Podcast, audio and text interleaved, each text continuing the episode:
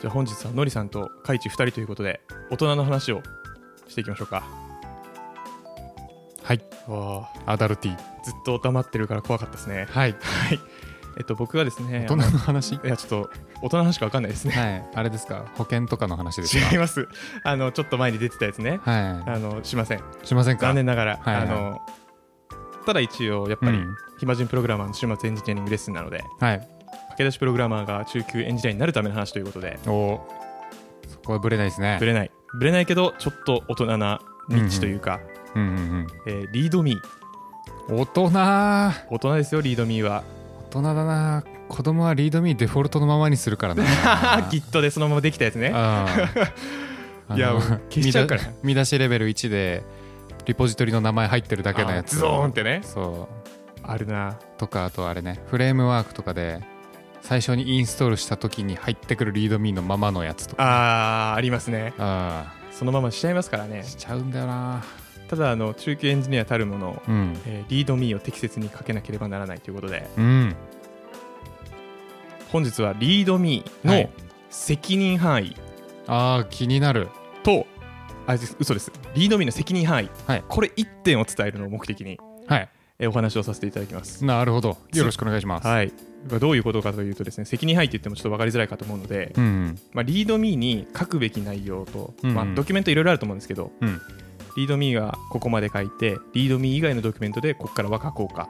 うんうんうんうんっていんう意味ですね、なるほどはいしっかり区分けしていくと区分けしていく適当にやってましたね僕はうんなんかあの世の中のリードミー見てはい空気読んで作って ましたあーまあそれはまあ悪いことじゃないんじゃない、 うん、ただちょっと自分の中のなんか明確な哲学みたいなのはなかったなというのであで、まあ、本日の、えーなんだ種本というかはリいファレンスなんですけど、ーはいえーリードミーチェックリストっていうリードミーチェックリストっていうリリポジトリがあってですねポジトリはい、はいはい、はいまあ、これはあの最近僕が読んだエンジニアのためのドキュメントライティングっていうおー本の、えー付録についてた、ほうえー、とリードミーチェックリストっていうリポジトリほうほうほうほうにある、えー、とリードミーのチェックリストをちょっと本日さらいながらうん2人でやんや言って、うんうんあーここからここまでがリードミーなんだねっていうお話をしていこうと思いますなるほどちなみにそれ付録っつってもリポジトリってことは普通に見れるってことですか僕らもああ見れますうーんリンクも貼っとこうと思いますし、なんでしょう、うんこれはあのドキュメントライティングの作者が書いたわけではなくて、はいあの元々あるやつというか、あそうなんだ、はい、リードミーに詳しい人が整理してくれてるやつ、リードミーに詳しい人はい、ちょっと適当こきましたけどうんでもさすがにリードミーに詳しいでしょこの人はうんあれかな世界一リードミーを見る機会が多かった人ってことですかうーんどうなんだろうなちなみにこの著者はねダニエル・ディベックさんっていう人ですね D の一族ですかそうなのかな違うんですかああ D の一族なのかこの人なるほどうんそその発想はなかったな その発想なかったその発想はなかったですけどいや そうかもしれないなうんなるほど。はい。はい、というので、えーじゃあ、言いますね、早速。はい、お願いしますじゃあ、まず1つ目。はい大ベーシック。プロジェクトを読者に特定、プロジェクトを読者が特定できるようにしましょうっていうので、ほうどういうことかというとですね、はいリードミーの置き場所とファイル名について、置き場所とファイル名はい。え指定をしております。はいちなみに意識してたことはありますかはいはい。 はい。はいまあ、一応ですね、まはあ、い多分みんなできてると思うんですけど、うんえープロジェクトの、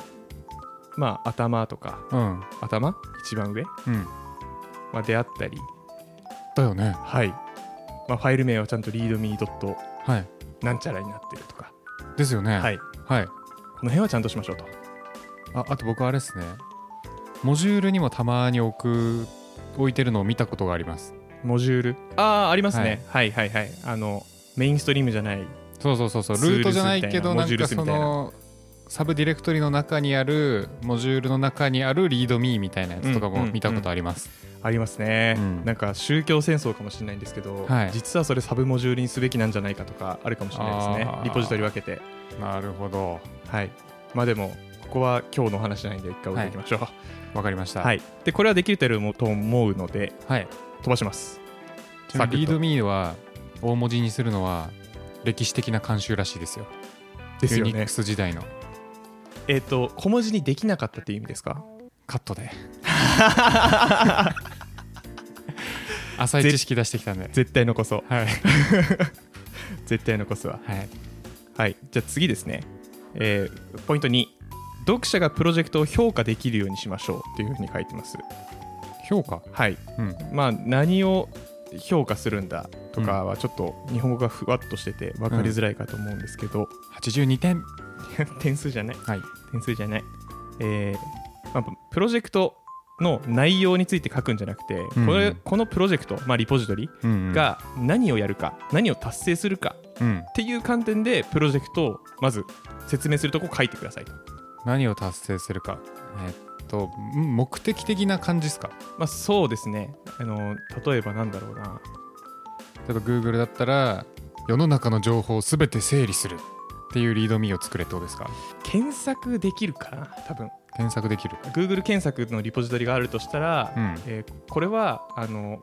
こうこうこういうデータベースの中からうんうんうんこうこうこういう処理をやって、えーうん高速にこういう検索ができますって書くんじゃなくて、うんあなるほどはい、サマリーってことですねああそうですね要は手続きを書くんじゃなくて、えーっと宣言的 UI 的なやつだああおっしゃる通りです、はいその通りですその通りですというところから、えーと説明を始めましょううんうんうんというふうに書いてますまあなんか文例で言うとこの何とかを使ってあなたは何々を何々することができますとか、はいえーこれは何々するのをサポートしますとかうんうん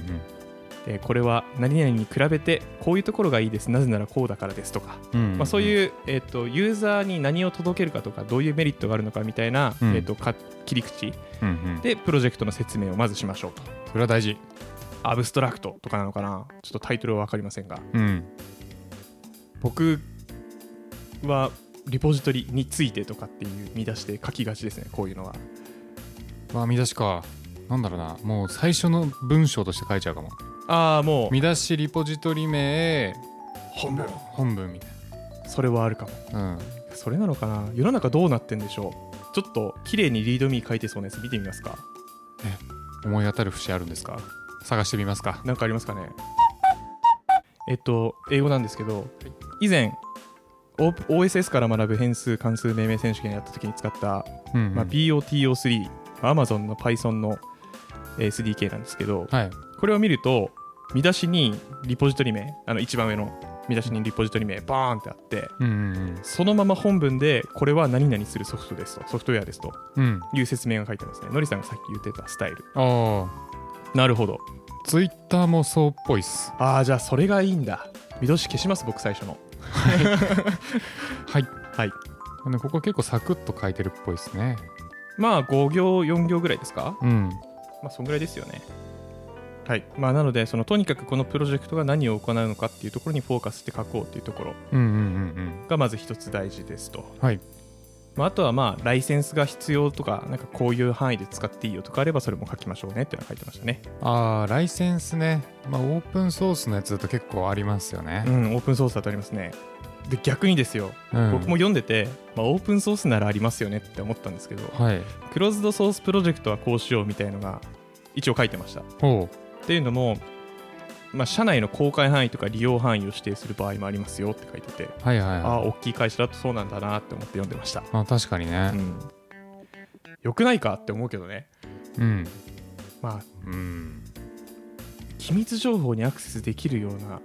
リポジトリだったら違うのかなどうなんだろうちょっとすみませんよく分かりませんでしたまあ広がるとまあ面倒いっちゃ面倒いのかなまあかもしれないですねでもそういう人ってそもそもリポジトリ見れるのかな本当ですよねうんだ誰まで共有していいよっていうのを分かるようにするためってことかああそれもあんのかなでもいやーで GitHub ってうんちょちなみにえっとなんて言うんだあれグループチームチームかチームで共有しますよね多分基本的にうんチーム使うことが多いから多いですよよね、うん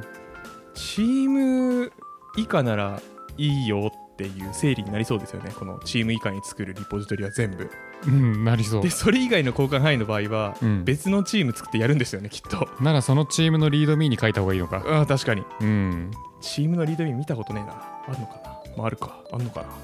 はいすみません、じゃあ次いきます、そろそろ。はい。えー、次ですね。あえー、あ、どうぞ。オーガニゼーションでしたあ、オーガニゼーションでした。はい。大変失礼いたしました。失礼いたしました、はい2つ目、はい読者がプロジェクトを利用できるように支援しようというので、うーんまあ、これはね、うんうん大ベーシックですよ。うん、うんえーまあ、まず前提となるというか、利用できるような、えーライブラリのバージョンとかいろいろ書きますと。うんうんまあ、言語のバージョンとかね、はいえーラ、ライブラリのバージョンとか。うんうんうんで、あとは、えープロジェクトを1回インストールして使用する手順をまず書きましょう。うん書いてる素晴らしいでこのインストールして利用する手順は最後の手順でちゃんと停止させてくださいって書いてます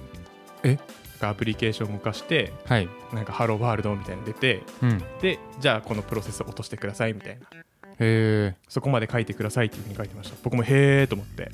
なぜですかちなみに次のなんかその他のドキュメントにつなぐときにうん起動から入るからとかなんかそういうスタートとゴールを合わせるというかうんうんうん他の作業をしやすくするためなのかなと僕は捉えましたほう明言明確なことは特に言われてないんですねあ書いてなかっはい、停止させるとこまで書きましょうとしか書いてませんでしたけど、うんうあんでも僕は何でしょうこのインストールっていう手順で起こしたものだからうんうん落とすのが正しいのは確かにって思いました、うんなんかなるほど動作素確結認合しといたうらかはい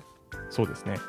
で,、えーですねはい、そういうことをちゃんと書いて、うんうんでまあ書き終わったらその通りでやってできるかなっていうのを自分でちゃんとテストしましょうねっていうのは書いてましたね、うんうんうんうんまあこれはね書いてますよね皆さんちゃんとね書いてます、はい次いきます、はいえー読者がプロジェクトに参加できるように支援しましょうというのであれさっきとなんか違いましたえーっと参加なのではい評価でもなく動作できるようにするでもなく参加です、なるほどはいこれ具体的にどういうことかというと,、うんえーっとプロジェクトのドキュメントをさらにど入手するにはどこに行けばよいかを書いたりとか、であとは何かあった時に助けを求められる場所を書いておきましょう、えーメール数なのか、はいはいはいえーイシューなのかフォーラムなのかうんうんなんかサポートが必要な時のなんかポリシーみたいなものをリードミーに書いておきましょううんうんうんうんっ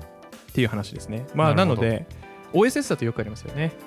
ああまあそうかそうだろうなはい。まあ、OSS だと、コントリビューターにプロジェクトに追加してもらいたい場合に伝えるあ、まあ、方法とか、ポリシーが書いてうんる。で、クローズドだと、バグの報告方法を記載しましょうというふうに書いてますね。うーんこれは僕はやったことがありません。僕もないですないんですが、まあでもチームのルールみたいなのは暗黙のルールとしてあるんですよ、今。うんうんうんうんそれはちょっと良くないっていうか、あこれ暗黙だわって、ちょっとこの本ドスドキュメントを見てて気づきました。なるほどねいやーこれどうだろうなちっちゃい会社だとやんないんじゃないですかねバグの報告とかのうん方法とか管理方法とかってうん結構ふわっとしてる感じですか、してるかもあそうなんだうん結構ノラツールでもうんかっちりやってますそうなんだいはいやなんかノラツールはさなんかわかる使うユーザーが多分ひ開けてるから逆にうんでもなんか小さい会社の社内プロジェクトみたいなやつってさもう携わる人もどんどん変わるし使う人もどんどん変わるしまあそうなのか、うんそれゆえ情報を共有するためになんかルールを明文化しとかないとうんうんうん大変なことにならないのかまあ、そんな活発に開発もされてないしね、まあそれはあるのかもしれない、うんなんかババグ見っけと思ったらうんどうする感じなんですかね勝手にとりあえず一周にポーンって残して残しておきましたチャットポーンおしまいまあでもちゃんと一緒に残してくれるんですよそれで一周には残すかななんか、まあ、とりあえずメモっておかなきゃとはなるうんうんうんうんうんうんまあそういう暗黙のルールがあるってことですね。多う分んそっか確かにまあ同じ感じです、僕うも。んうんうん一周に残して、のけまし残しておきました、ボーンって直さなきゃいかなかったら、えっとそのプロジェクトに紐づくなんかチケット切ってうん対応するみたいな感じですけどね。うんうんうんまあ、かっちりやるなら、まあ、そういうのを書いておきましょうと。リードミーに。はい暇人プログラマーの週末エンジニアリングレッスンからお知らせです5月11日土曜日14時半から日本橋ラクーンビルでポッドキャストの公開収録ライトニングトーク会を開催します詳細はチャンネルの説明欄にあるリンクもしくはコンパスで「暇人プログラマー」で検索をお願いしますたくさんエンジニア仲間を作りたい人集まれー懇親会もあるよで、お疲れ様でしたと。ああ折りお疲れ様でしたとえもう終わりですかそうですね最終チェックをして終わるぐらいですと、へえそのぐらいでいいんですリードミーはそうなんだ、はい他は別のドキュメントにしてくださいって書いてます、おおリファレンスえっ、となんだ API の使い方とか、うんうんうんえー、なんでしょうねうーん例えばですけどアプリケーションだとしたら初期ユデータ、初期ユーザーのデータの入れ方うんうんうんうんとかあんのかなちょっとわかんないマイグレーションはでもインストールに入るかそうね環境を立ち上げるのに入れちゃうかな、ちょっと具体例は思いつきませんけど、うんうんうん設定の変更方法とかあの月額課金のお金の値段変える設定の仕方とか運用ルールとかうんうんうんは別のドキュメントにしましょうってことなんですかね。なるほどねで、えっと、リードミーの長さの、えー目安も書いててくれて、うんうんめっちゃ抽象的なんですけど、はい3、4画面超えちゃう場三四合画面は、はいスクだからスクロールですね、多分うん3、4画面分超えちゃう場合は、まあ、目次をちゃんと追加して読みやす読みやすくしたりとか、うん他のドキュメントに移しましょうと、分割してて。はいはいっていうようなことは、えー、と書いてますね、うーんはい。なので、ちょっとおさらいをすると、まずリードミーの責務。はい何だったかというと、プロジェクトの概要を書く。うんまあ、これはこういうことを達成するソフトウェアですと。はいで、えー次に、これの利用範囲、どこからどこまで公開していいとかうんうんうん書きますと。うんで、インストールの方法を書きますと。はいで、えーバグがあったらここに言ってね。うんこれだけです。うーん少なこれをリードミーに書いて、他は、他のドキュメントはこっちよって、リードミーに書いてあげてくださいとなるほどいうのが、えーとこのリードミーチェックリストに書いてる内容でした。うーんなんか心が軽くなりました確かにてか、まあ、でも僕だから結構ね太ったリードミーを書いてたなって思ったんですよこのドキュメント見てて、うんうんうん確かにていうかなんならさあのさフレームワークとか最初インストールした時に入ってるリードミーってさもう見出しある程度こう書かれててさ、はいまあ、英語だから全消しするんですけど、はいなんか英語圏の人はこれに当てはめて書いたらいい感じになるよみたいなにしてるのかなって思ってたんですけど、はい結構あれボリュームないですかあのーすいませんわかりませんはいあの即消ししたことしかないそっか 確かにち 即消ししたことしかなくて、すいません読んだことないですね正直ょっと一個見てみていいですかおお願いしますそんなことないですねそんなことなかったですかはいそもそもこうやって書いたらいい感じになるよっていう感じのテンプレートでもなかったです 今ちょっとララベルのやつ見てるんですけど、はいはいはいえっ、とララベルの場合はまず最初にロゴがボーン来てますはいはいはいはいで、えーダウンロード数とかライセンスとかうんうんうんが書かれた後にララベルってこういうもんですよララベルの使い方ここで学べますよスポンサーこの人たちですよコントリビューティングだから貢献者たちうんうんのリストはここにありますよ。コード・オブ・コンダクト。コンダクトってなんだ行動規範。あコーディングルールっぽいな、なんか。ああなるほどうん。コントリビュート、要は、プルリクとか作る時のコーディングルールこんな感じですよとか、セキュリティのやつこんな感じですよとか、しか書いてなかったです。自己主張激しいですねじゃはい。あとにかくフレームワークについて書いてるんですねぽいです。まあそれでいいですよねうん、それでいいわ、これは。テンプレート書いてもね、その通り使うとは限らないしね、それは全消しするわ。それは全全消しする、正しい。うんいや、でもありがとうございます、今のは勉強になりました。ちょはい、っと他のフレームワークも気になるところですが、サクッと入れれるやつがなくて、実は。あの GitHub のリポジトリのやつがそのまま来てるわけじゃないのかな違うかちょ全部嘘言ったかもしれないもしかしてうんやっぱさっき言ったやつ合ってました合ってましたはいまあ、じゃあ、決して叱るべきですね。はい。はい。まあ、というので、意外にリードミー書く範囲狭いぞというところで、うんえっと、ちゃんと、まあ、リードミーに書くべきことはリードミー、えーうんドキュメントに書くべきことはドキュメントっていうふうにすることで、うんうんうんまあ、見る側も探しやすくうんなりますし、えっとまあ、ちょっとこの常識がどこまで広まってるかは次第ですけどはい使う側もね、ゆえっと、情報を探しやすくなると思うのでうん分かれてた方が、この量なら書けそうですまあ、そうですねはいっていうのでなんかこれで書くこと少ねえよって言われたら、うんえーでもリードミーチェックリスト結構これディファクトスタンダードだと思うんですけどここにこういうふうに書いてますけど何かって腹 立つ腹立つはい、言え言えるような大人になっちゃダメですよ。はい、はいハレーションは少なくいきましょうそうですねはいっていうのでちょっと今日はリードミチェックリストを紹介しましたありがとうございますはいで時間がちょっと余ってるので、はいお便りいきます、はいえーラジオネームほうれん草ボンバーさんほうれん草ボンバーさんいはいありがとうございますつもありがとうございますえーざっとメール読みます、はいえー読まれたら2回目です初回からポッドキャスト欠かさずに拝聴しております初回からすごいすごいこの度暇人プログラマーのおかげで転職することができましたおおめでたいっすねマジほでんまかいなそんな効果ありますこれなんか、うん 彼女できる人ができるのも近いんじゃないですか マジではいマジでなんかありえるなそんぐらいのうさんくささあります よ確かにな神社と同じ じゃんほぼ確かにうん続きいきますね、えー95話、えーフロントエンジニアのための AWS いろはうんうんうんで、私の投稿を取り上げていただいた話を面接でしたところおお面接官と技術系ポッドキャストの話で盛り上がり採用に至りました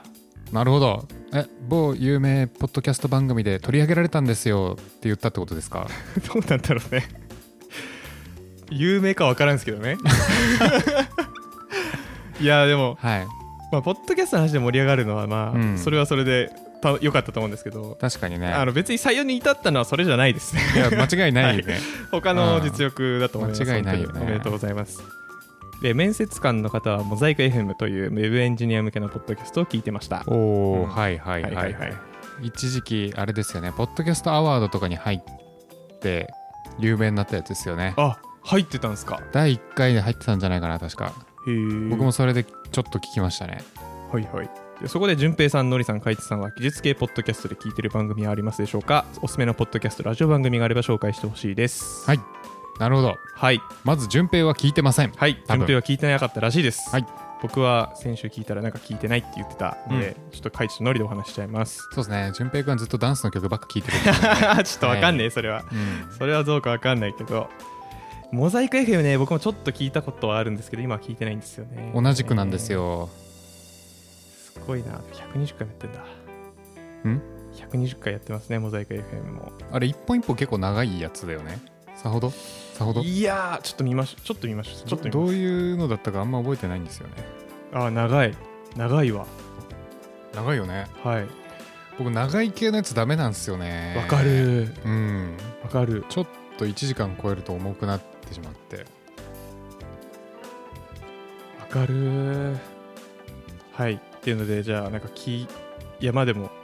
いいポッドキャストらしいのでこちらも、は気になる方聞いてみてくださいわかりましたあのディスるのは良くないですよそうですね。別に。にディスってもないんですけど、はい。はい、なんならちょっとあまり聞けてないのでうんよく分かってません、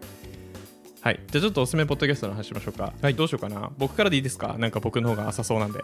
お願いします。はい。じゃあ3つはい。僕聞いてるのは技術系で聞いてるの3つです、はいえ1つ目が、えー、と早速技術系がちょっと際どいかもしれませんが、んゆるコンピューター学ラジオですねああ、僕もです。はいはい。これあのテクノロジーランキングでもう堂々の1位ですねぶっちぎってますねいや、ぶっちぎりだよね、これ、マジで。ううんん。ゆるコンピューターはぶっちぎりですねま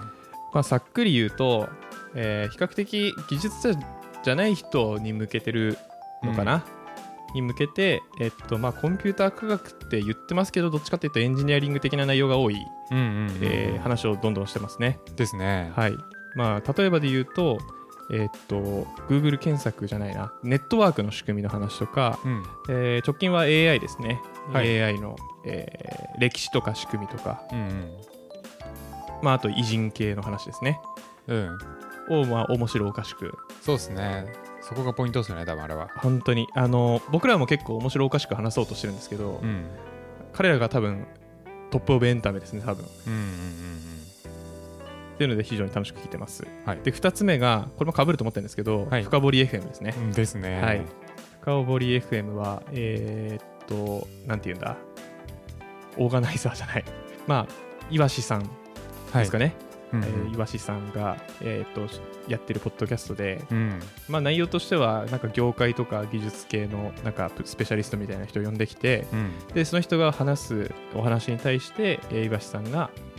モデレーターとしてはい。話を深掘りして、うん。えー結構ディープな内容が聞けるというか、そうですね。ものすごく情報密度の高いそうだね。全くついていけない時とかあるもん。まあありますねうん。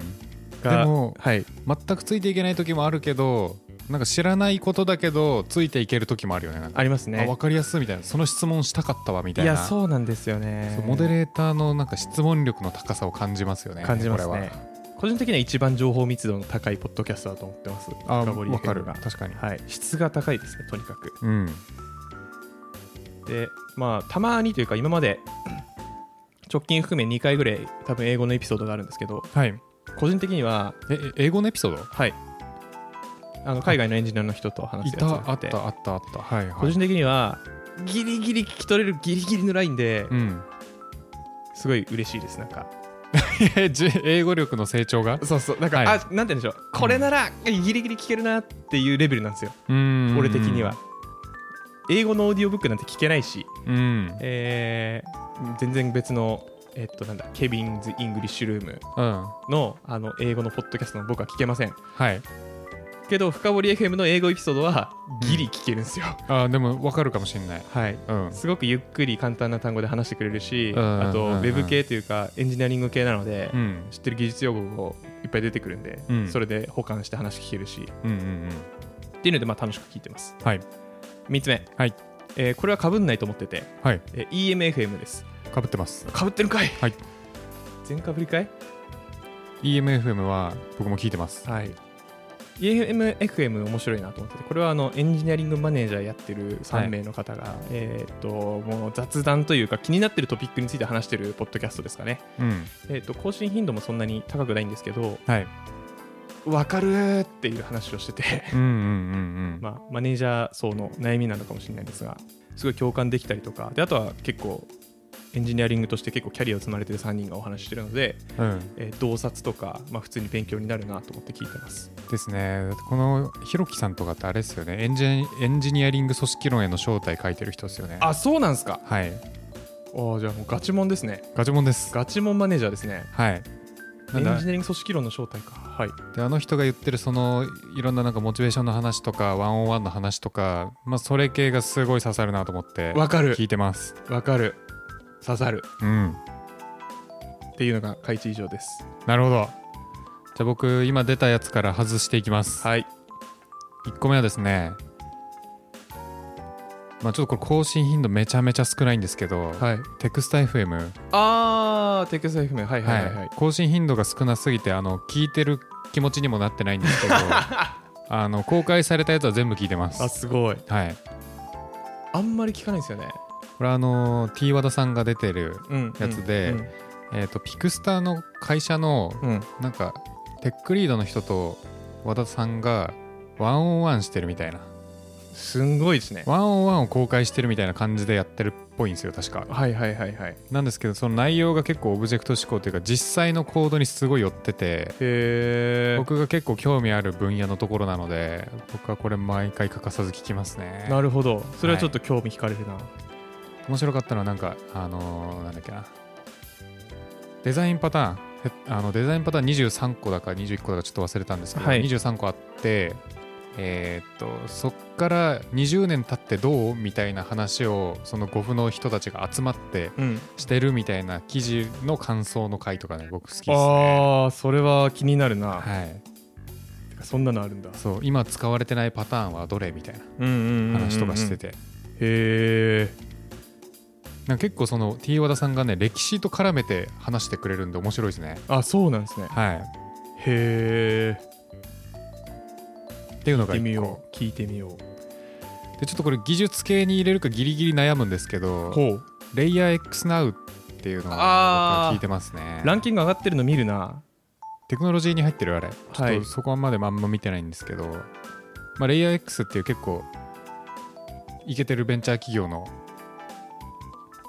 ポッドキャストですねはいでこれ別にテクノロジー系だけじゃなくて普通に人事の人とかあの社長とかうん営業の人とか、なんか結構いろんな部署の人も本当にこの会社のポッドキャストみたいな感じなんですけど、はいはいはいはいなんかそのプロダクトへの向き合い方とかまあなんかその辺の思想とかが見えるのでへー面白いなと思って聞いてますね僕はこれで聞いたことないそれはへえ全あと3つ目、えーミスリーディングチャットく知らん全く知らない全く知らないこれはですねコンピューターサイエンス系の論文を解説するっていううわーむずそうやつえー、背伸びして聞いてますこれ面白い面白いですね面白いというか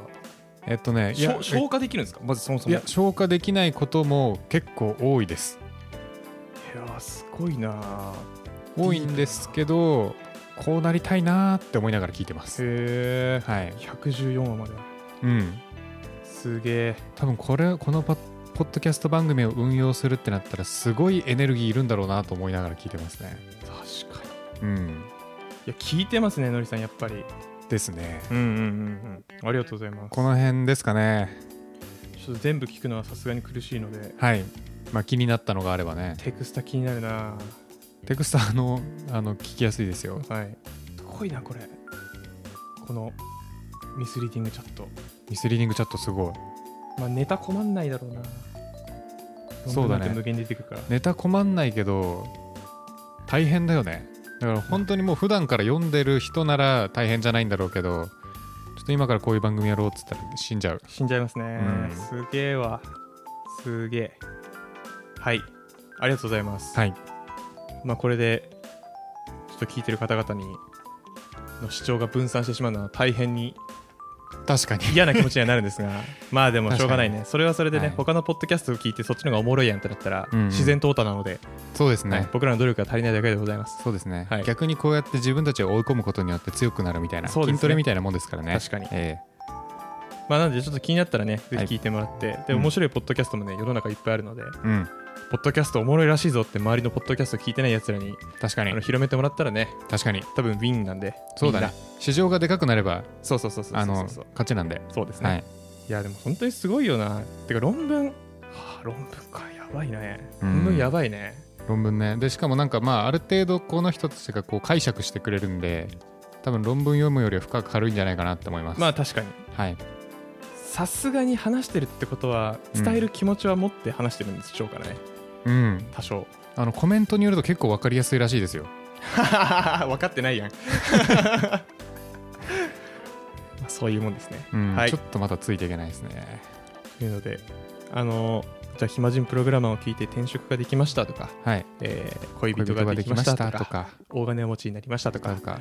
子供を授かりまし たとかとかねありましたらはい、ぜひお便りお待ちしてますので、はいお願いいたします。お願いしますはいでは最後に宣伝で、はいえーハッシュタグ暇人プログラマ暇人はー、ひらがな、プログラマーはカタカナ、プログラマーカタカナ、はい、で、えーツイートしていただけますと、フィードバックいただけますと、まあ、僕らのポッドキャストの改善にもなりますし、はいえー聞いている人、本当にいるんだなっていうのを知れて、うんうん僕らのモチベーションアップになりますので、はいぜひお願いします。お願いしますはい Google フォームの方でも質問とか、えー何でもかんでも、えー受け付けてますので、はいそちらも気軽にはい送っていただけると非常に嬉しいです。お願いしますはい話題には困ってないんですけどね本当かなはい本当かなはい、はい、っていうので、えー今週のポッドキャスト終わります。まはいありがとうございましたた次回。バイ初めて触った MacBook 思い出がいっぱいのチーム開発再起動したら治った謎のバグ僕たち私たちは卒業します駆け出しエンジニアを卒業したいあなたへ暇人プログラマーの週末エンジニアリングレッスン各種ポッドキャストで配信中暇人プログラマーからお知らせです。暇プロメンバーとメンタリングしたい人を募集します。どうやったら中級エンジニアになれる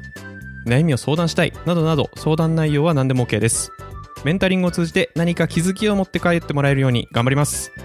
エピソード説明欄の方ではなく番組説明欄の Google フォームから日程を選んでお申し込みください。料金はもちろん無料各日程先着1名なのでお早めに